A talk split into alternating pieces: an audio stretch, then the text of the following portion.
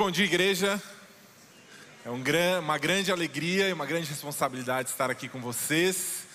Mais uma manhã, dando seguimento à nossa série de mensagens, como vocês me acabaram de ver falando no vídeo, da cruz à manjedoura. A gente está chegando muito próximos do Natal. Já é Natal aqui na nossa igreja, mas a data do Natal está se aproximando cada vez mais. E assim vai avançando a nossa série de mensagens. Nós estamos fazendo o caminho é, o contrário. Nós começamos pela cruz e terminaremos na manjedoura no próximo sábado, como vocês também acabaram de ouvir, encerrando essa série de mensagens. E hoje eu tenho o desafio então de dar um passo anterior até chegarmos à manjedoura.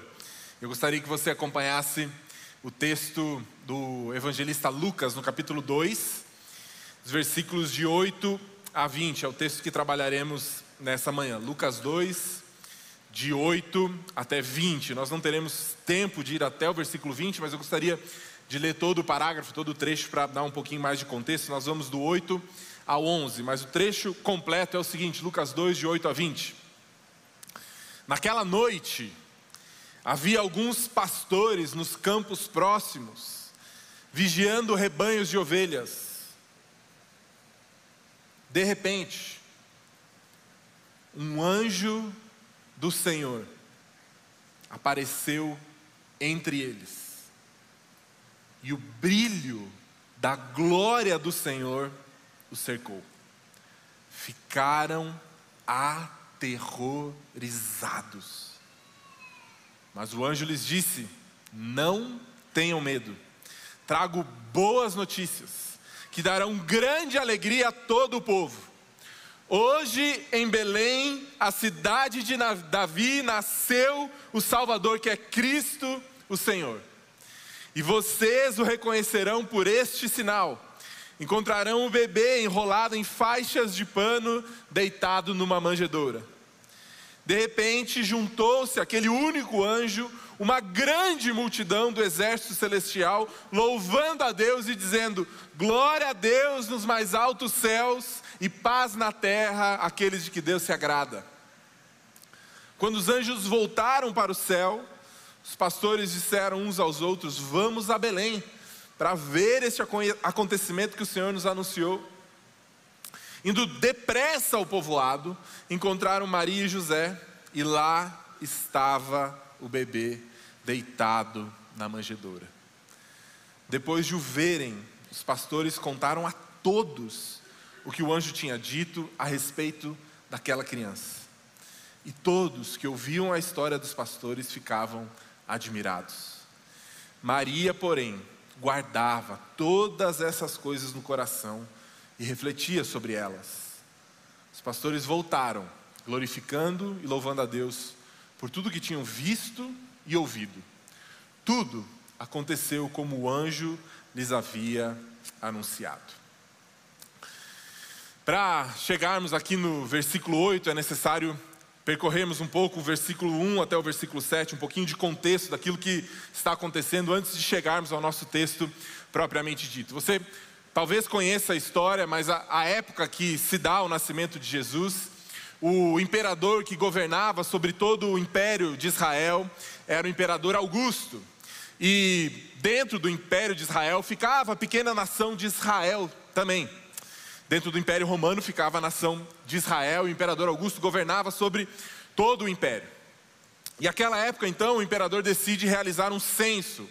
Ele gostaria de ter mais dados sobre as pessoas que faziam parte desse seu império. Então, ele decreta que um censo precisa ser estabelecido em todo o Império Romano. E, particularmente destinado aos judeus, à nação de Israel, os israelitas precisavam voltar para a terra dos seus ancestrais. Eles não podiam participar desse censo na sua cidade onde eles moravam naquela época. Eles precisavam voltar então para onde? Para suas origens. E José e Maria, ambos descendentes da linhagem do rei Davi, precisam, então são obrigados a voltarem até a terra de Belém, terra de Davi, como nós lemos no texto, cidade de Davi.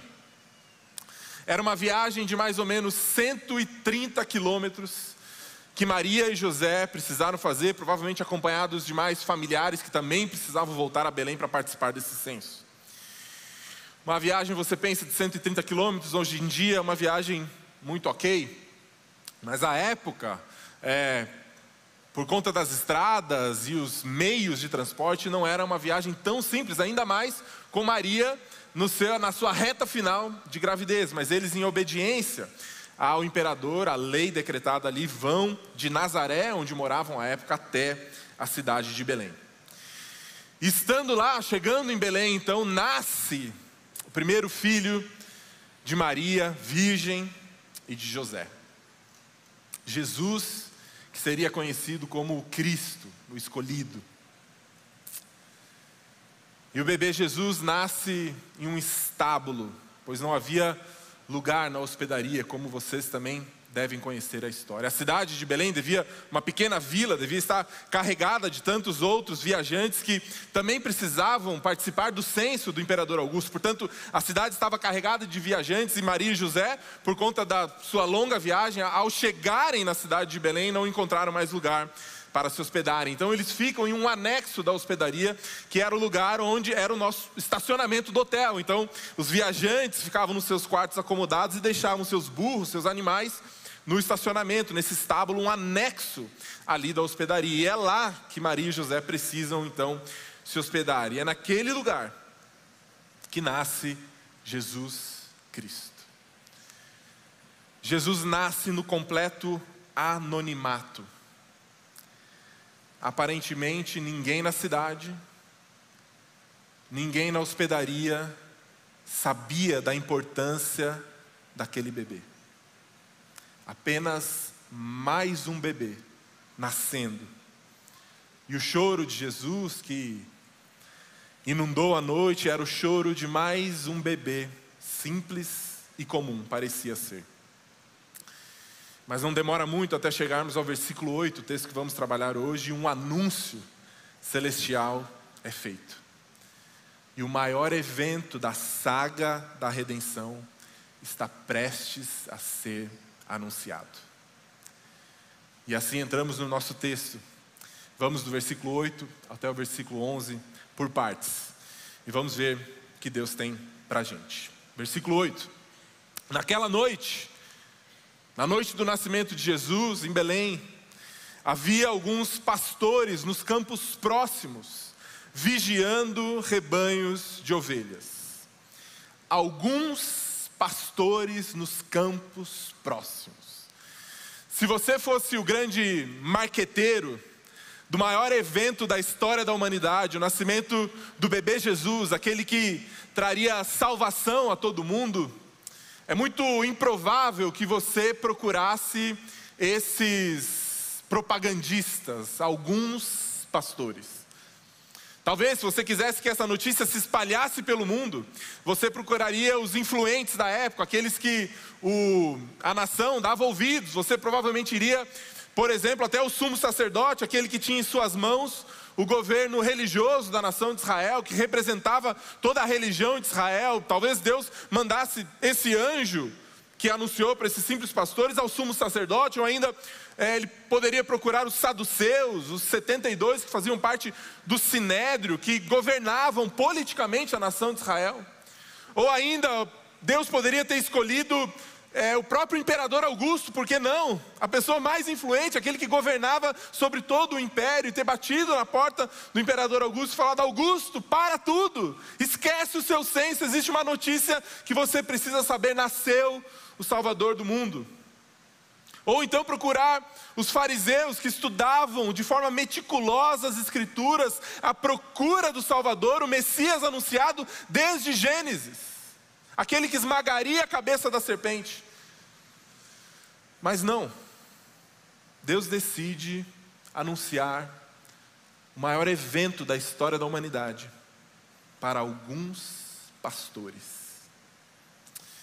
O texto não nos dá nem sequer algum adjetivo, alguns pastores devotos, alguns pastores que procuravam o Messias, alguns pastores que temiam a Deus, alguns pastores santos, piedosos. Não, o texto nos diz apenas alguns pastores. Nem sequer nos dá o um número exato de quantos pastores eram, apenas alguns pastores. E o texto nos diz que esses alguns pastores estavam nos campos próximos a Belém, vigiando rebanhos de ovelhas.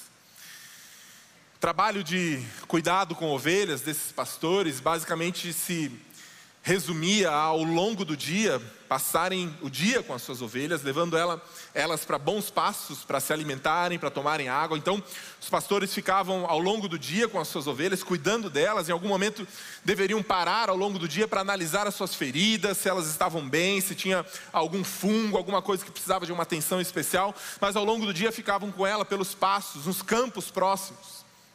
E no período da noite, é, pastores e comunidades com um pouco mais de recurso, se ao longo do dia cada pastor ficava com o seu grupo de ovelhas especificamente, no período da noite esses pastores daquela comunidade traziam todas as suas ovelhas e deixavam elas para passarem a noite num curral, num aprisco que era compartilhado. Então, durante o dia eles passavam o dia com as suas ovelhas e à noite cada comunidade tinha esse aprisco compartilhado. Então, os pastores traziam as suas ovelhas e eles rachavam o custo de um guarda noturno. Então, esse guarda noturno vigiaria as ovelhas no período da noite, enquanto os pastores iam para suas casas descansarem e o ciclo se repetia novamente no outro dia. Mas não é o que nós vemos aqui nesse texto, porque já é noite e os pastores ainda estão vigiando os seus, seus rebanhos. É muito provável então que esses eram os mais simples dos simples dos pastores, que não tinham nem condições de compartilhar, de rachar o preço de um guarda noturno. Eles mesmos precisavam fazer um tipo de escala para passarem a noite vigiando as ovelhas. Passavam então o dia inteiro com elas e também no período da noite se revezavam para que as suas ovelhas ficassem vigiadas é, para que não fugissem, para que elas fossem defendidas de possíveis predadores ou ainda de ladrões e assaltantes. Portanto, é noite e os pastores ainda estão vigiando o rebanho de ovelhas. E a normalidade de uma noite tranquila e repetitiva para esses pastores foi interrompida de forma surpreendente no versículo 9. Esses pastores estavam lá, em mais uma noite normal, fazendo o que sempre faziam ao longo dos últimos anos, contando as mesmas histórias, fazendo as mesmas piadas repetidas dos pastores. Então chegamos ao versículo 9. De repente, um anjo do Senhor apareceu entre eles e o brilho da glória do Senhor o cercou. Uma noite tranquila, normal, cotidiana e repetida se transforma num evento extraordinário. Extraordinário porque, por mais de 500 anos, existe um, um espaço de tempo em que Deus havia cessado a comunicação com seu povo. Profetas não se levantavam mais, o Antigo Testamento estava fechado, Deus não falava mais com o seu povo por meio milênio. Não haviam sinais de que Deus ainda se importava com o povo, de que Deus cumpriria e levaria a cabo todas as suas promessas do Antigo Testamento. Mas agora, nesse momento histórico, registrado aqui pelos evangelistas, especificamente por Lucas, anjos começam a aparecer. Essa não é a primeira aparição de anjos. O anjo Gabriel já havia aparecido para Zacarias falando sobre João Batista. O mesmo anjo Gabriel havia aparecido para Maria falando sobre o nascimento de Jesus. E agora um anjo aparece entre esses alguns pastores. Um evento extraordinário. Deus está voltando a se comunicar com o seu povo.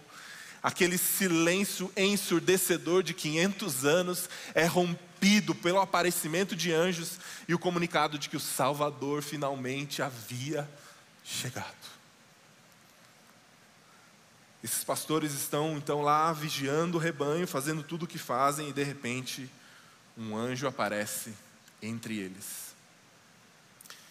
Seguindo no nosso texto, a reação natural desses pastores, Lucas nos diz que eles ficaram aterrorizados aterrorizados.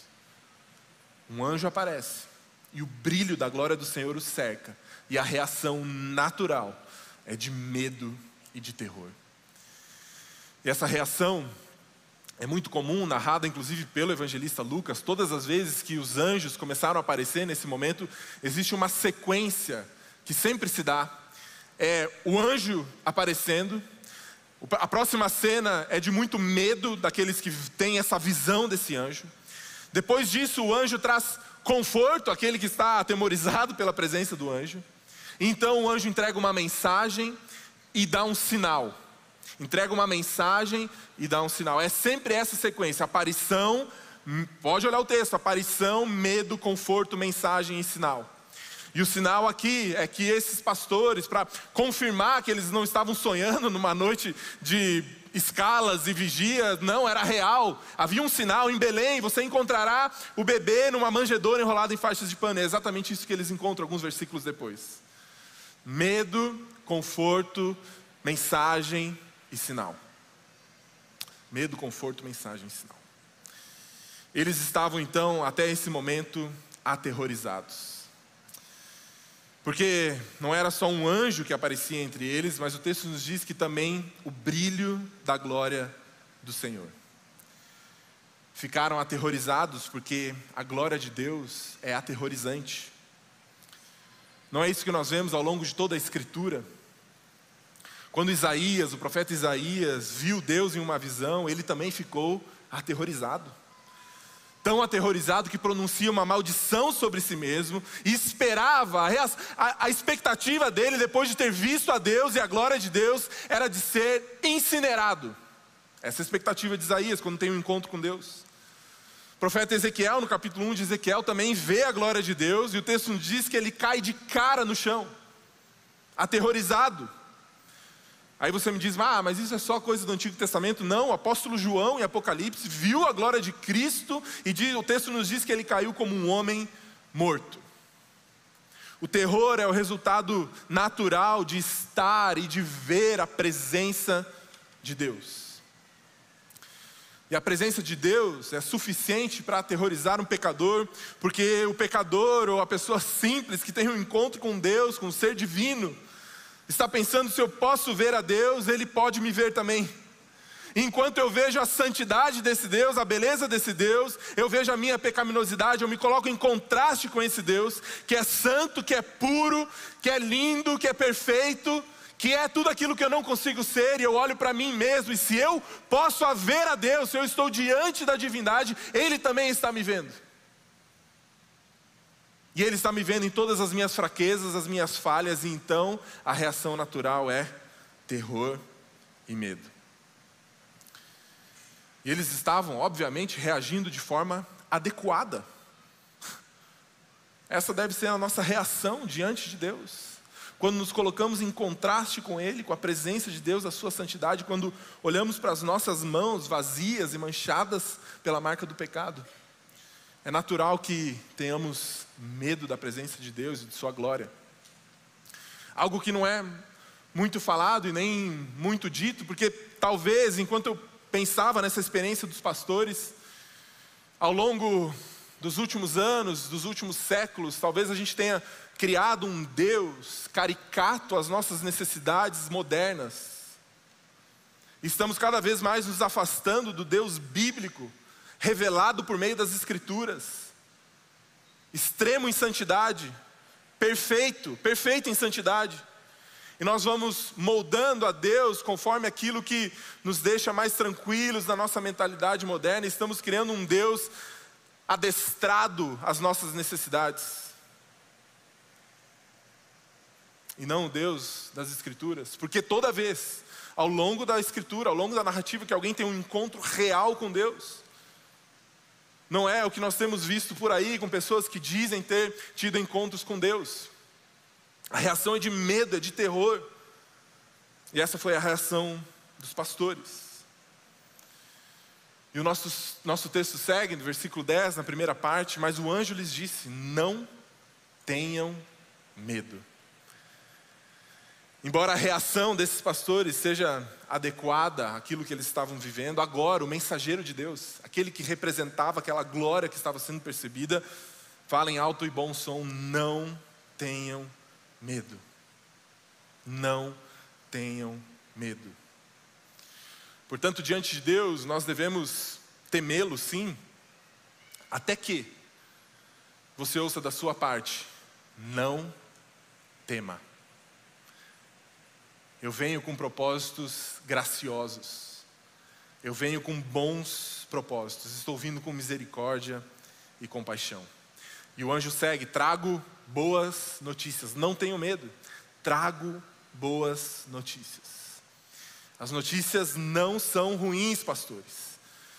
Anjos eram enviados por Deus ao longo de todo o Antigo Testamento, muitas vezes sim, para trazer juízo e julgamento, mas esse anjo está diante desses pastores que conhecem as Escrituras e falando: dessa vez, não se preocupem, eu não venho aqui em forma de julgamento ou de maldição, eu trago para vocês, nessa noite tranquila e normal de uma noite de pastoreio, boas notícias. Trago boas notícias.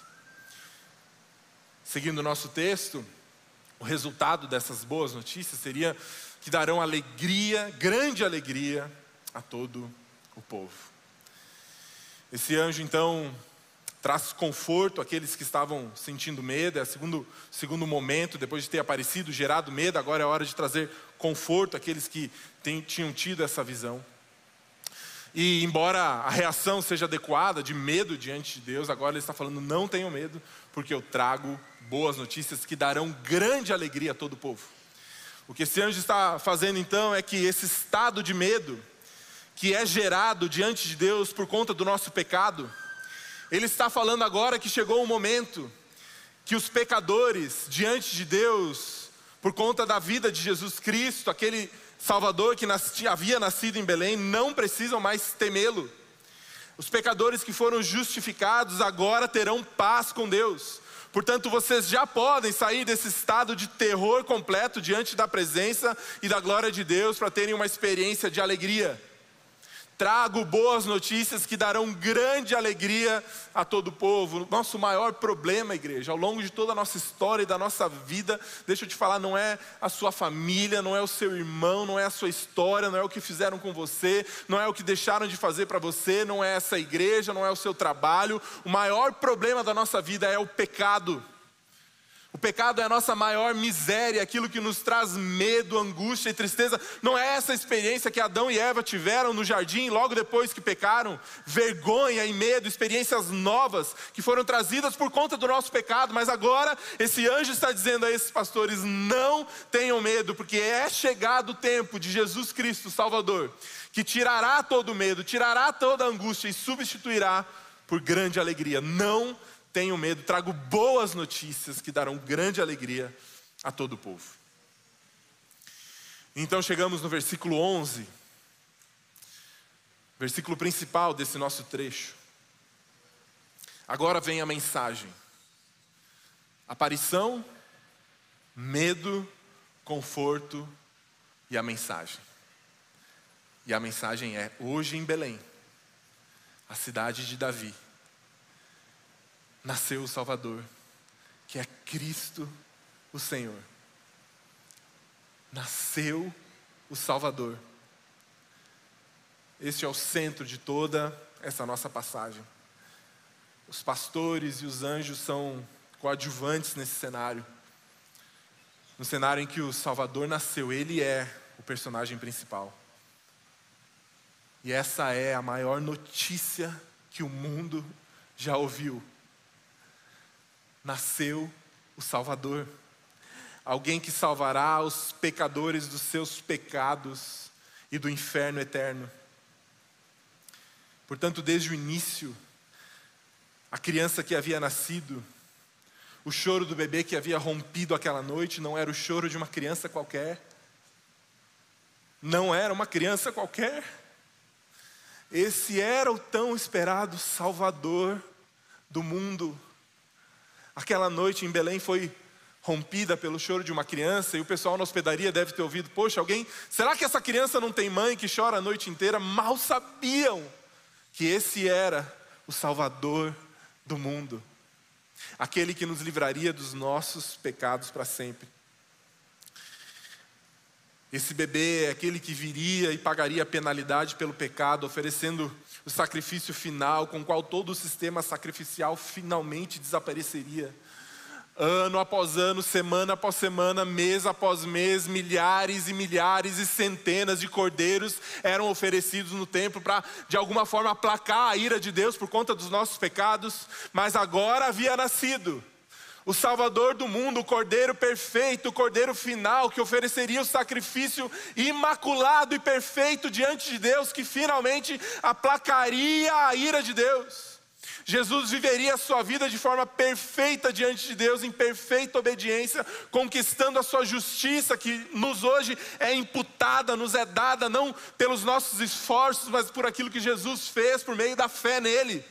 Viveria essa vida perfeita e no fim da sua vida entregaria a sua vida. Ele não foi morto por um plano dos fariseus ou dos mestres da lei, tudo isso foi cenário para que Deus atuasse.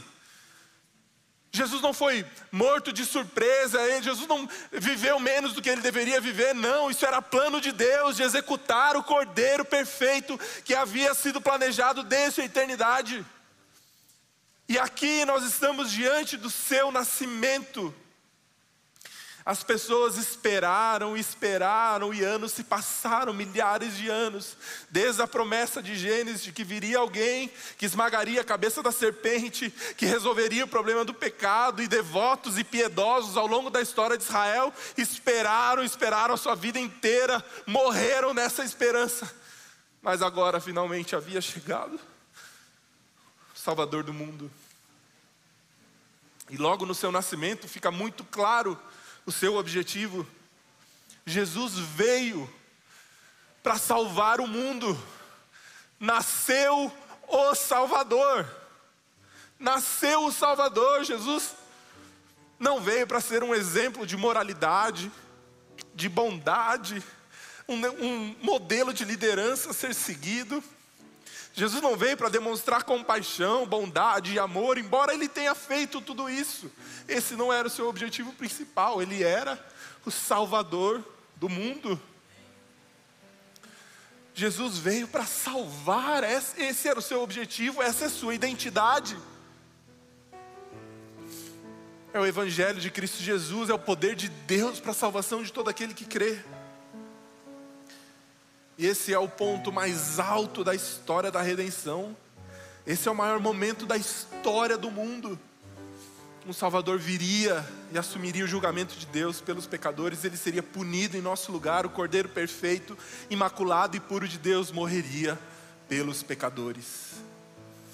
E uma vez que essa penalidade que pesava sobre toda a humanidade tivesse sido finalmente paga, o Pai estaria livre para nos perdoar e nos garantir a vida eterna e nos levar ao céu eterno.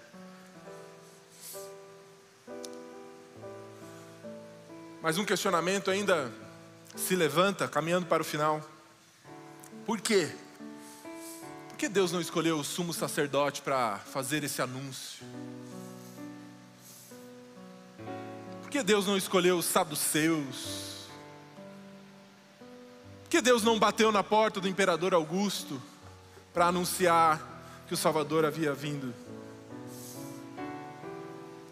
A escolha de quem deveria receber essa boa notícia por primeiro nos conta um pouco sobre o alvo dessa vinda do Messias. O primeiro anúncio do nascimento do Messias, Jesus, é feito aos mais humildes e mais comuns dos camponeses, aqueles que estavam na base da pirâmide das camadas sociais judaicas.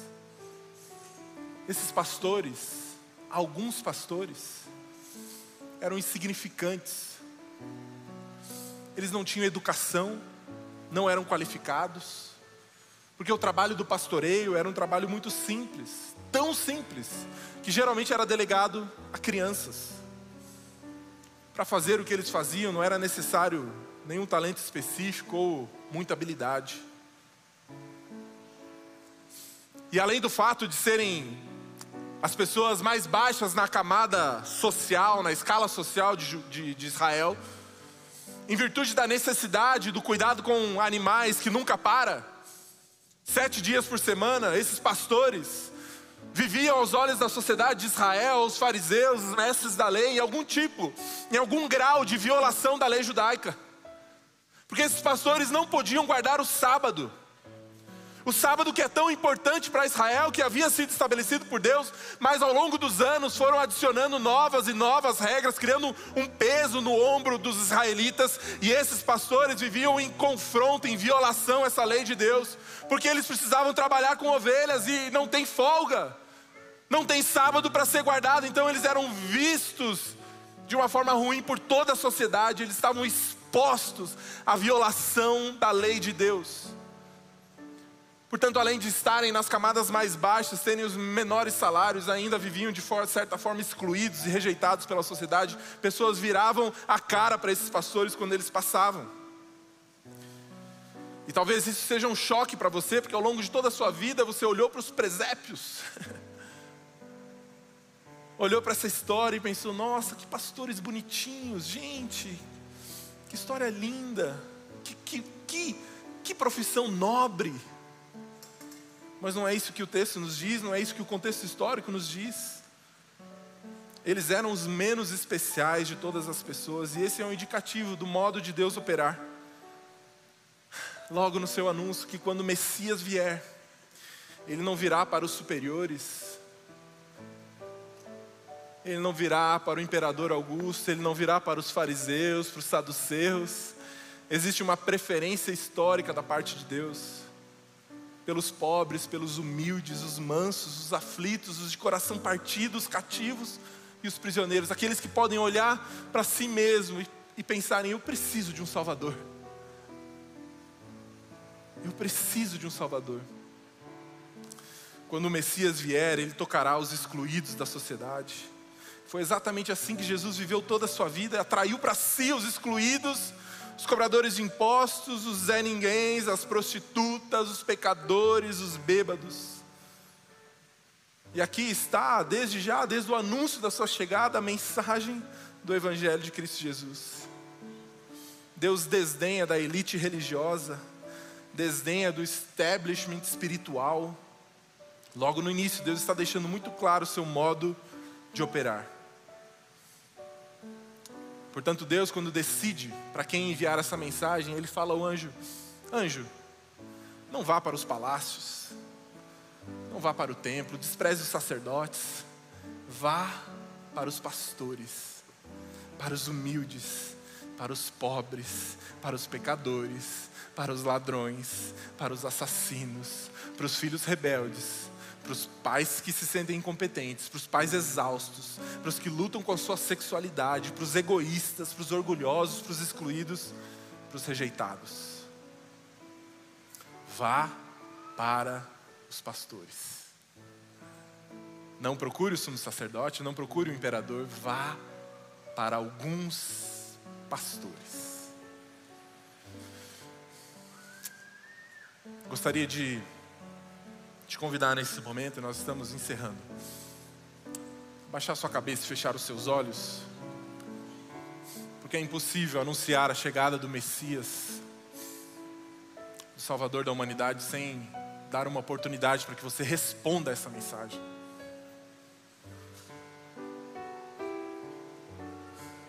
Você talvez chegou aqui convidado por alguém, para presenciar a apresentação de um lindo coral, de uma orquestra. Mas Deus sabia que você também viria para ouvir a maior notícia da história da humanidade: que Jesus nasceu. E quando ele nasceu, ele não veio para os superiores, ele veio para os quebrantados. Ele não veio para aqueles que olhavam para si e achavam que tinham alguma maneira de conquistar o favor de Deus, mas sim para aqueles que batem no peito e falam: Eu preciso de ajuda. Eu reconheço o meu pecado, a minha pecaminosidade, eu preciso de um Salvador que me leve ao céu eterno. Mais do que te livrar do juízo final, no fim dos tempos, esse Salvador pode te dar propósito de vida, ele te salva dessa vida aqui.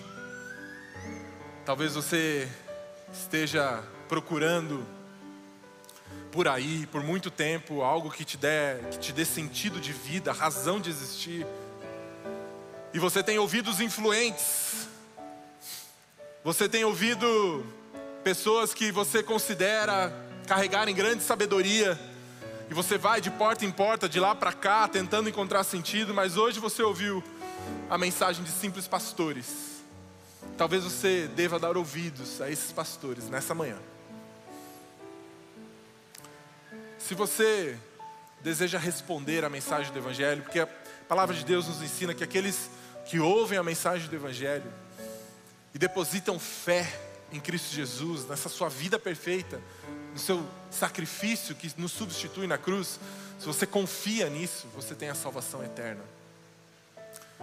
Eu gostaria de fazer essa pergunta nessa manhã: existe alguém nessa manhã que deseja mudar de vida para sempre? Depositar fé nesse Salvador que nasceu. Não é um exemplo de moralidade, não é um exemplo de bondade, mas o Salvador nasceu e ele nasceu para você. Se você deseja fazer isso, levante uma das suas mãos aí onde você está nessa manhã. Que eu quero orar com você. O Salvador nasceu e ele nasceu para você. Tudo o que você precisa fazer é confiar em Jesus Cristo. Existe alguém nessa manhã que deseja fazer isso? Levante a sua mão bem alto para que eu possa ver. Deus te abençoe aqui. Já te vi aqui no meio, Deus te abençoe. Existe mais alguém? Deus te abençoe lá em cima, meu irmão. Deus te abençoe aqui atrás, minha irmã. A salvação nesse lugar. Esse Jesus que nasceu há tanto tempo atrás ainda fala aos nossos corações, quebra os nossos corações e nos alcança onde estamos, da maneira que estamos sem precisar de preparo de antemão, basta você crer em Cristo Jesus. Existe mais alguém nessa manhã. Quero dar mais uma oportunidade. Se você ainda não fez isso, esse é o momento que você tem. Deus te abençoe lá atrás. Deus te abençoe aqui, meu irmão. Glória a Deus. O Salvador nasceu e Ele está encontrando pessoas nessa manhã. Eu gostaria de convidar toda a igreja a se colocar de pé nesse momento. Já já nós vamos cantar mais uma última canção. Mas antes disso, eu gostaria de orar por você que tomou essa decisão nessa manhã. E eu gostaria de te convidar a vir aqui na frente, bem aqui, eu estou te esperando, porque eu quero fazer uma breve oração com você, uma oração de entrega. Pode vir, pode vir, vem aqui. Quero orar por você, tinha gente lá em cima, pode vir nós estamos caminhando para o final desse culto. Pode vir, por favor. Vem até. Só vamos orar, é rapidinho. Gente que estava lá em cima também, venha, por favor, estou te esperando. Se você sentir à vontade, tem gente lá atrás. Pode chegar aqui. Qual é seu nome? Amanda. Prazer, Amanda. Deus te abençoe. Excelente decisão. Estou aguardando. Eu sei que tem mais gente. Mas tudo bem, não tem problema. Nós vamos. Eu quero orar com você, tá, Amanda? A Bíblia nos ensina que todo esse sentimento que você está tendo não é um sentimento vazio. Foi Deus que te chamou nessa manhã. A grande maioria das pessoas que estão aqui já fizeram isso um dia. Mas a gente precisa transformar esse sentimento em palavras. E eu vou fazer uma oração muito breve, uma oração de entrega, para você colocar para fora todo esse sentimento que você está sentindo nessa manhã. Então eu vou orar, eu quero que você repita, só isso. Senhor Jesus, obrigado porque nessa manhã o Senhor me encontrou. Eu confesso que sou um pecador e eu preciso de um Salvador. E esse Salvador é Jesus Cristo, que nasceu para me encontrar nessa manhã e me levar para a eternidade. Eu te agradeço por isso. Em nome de Jesus. Amém e amém e amém e amém. Você pode aplaudir.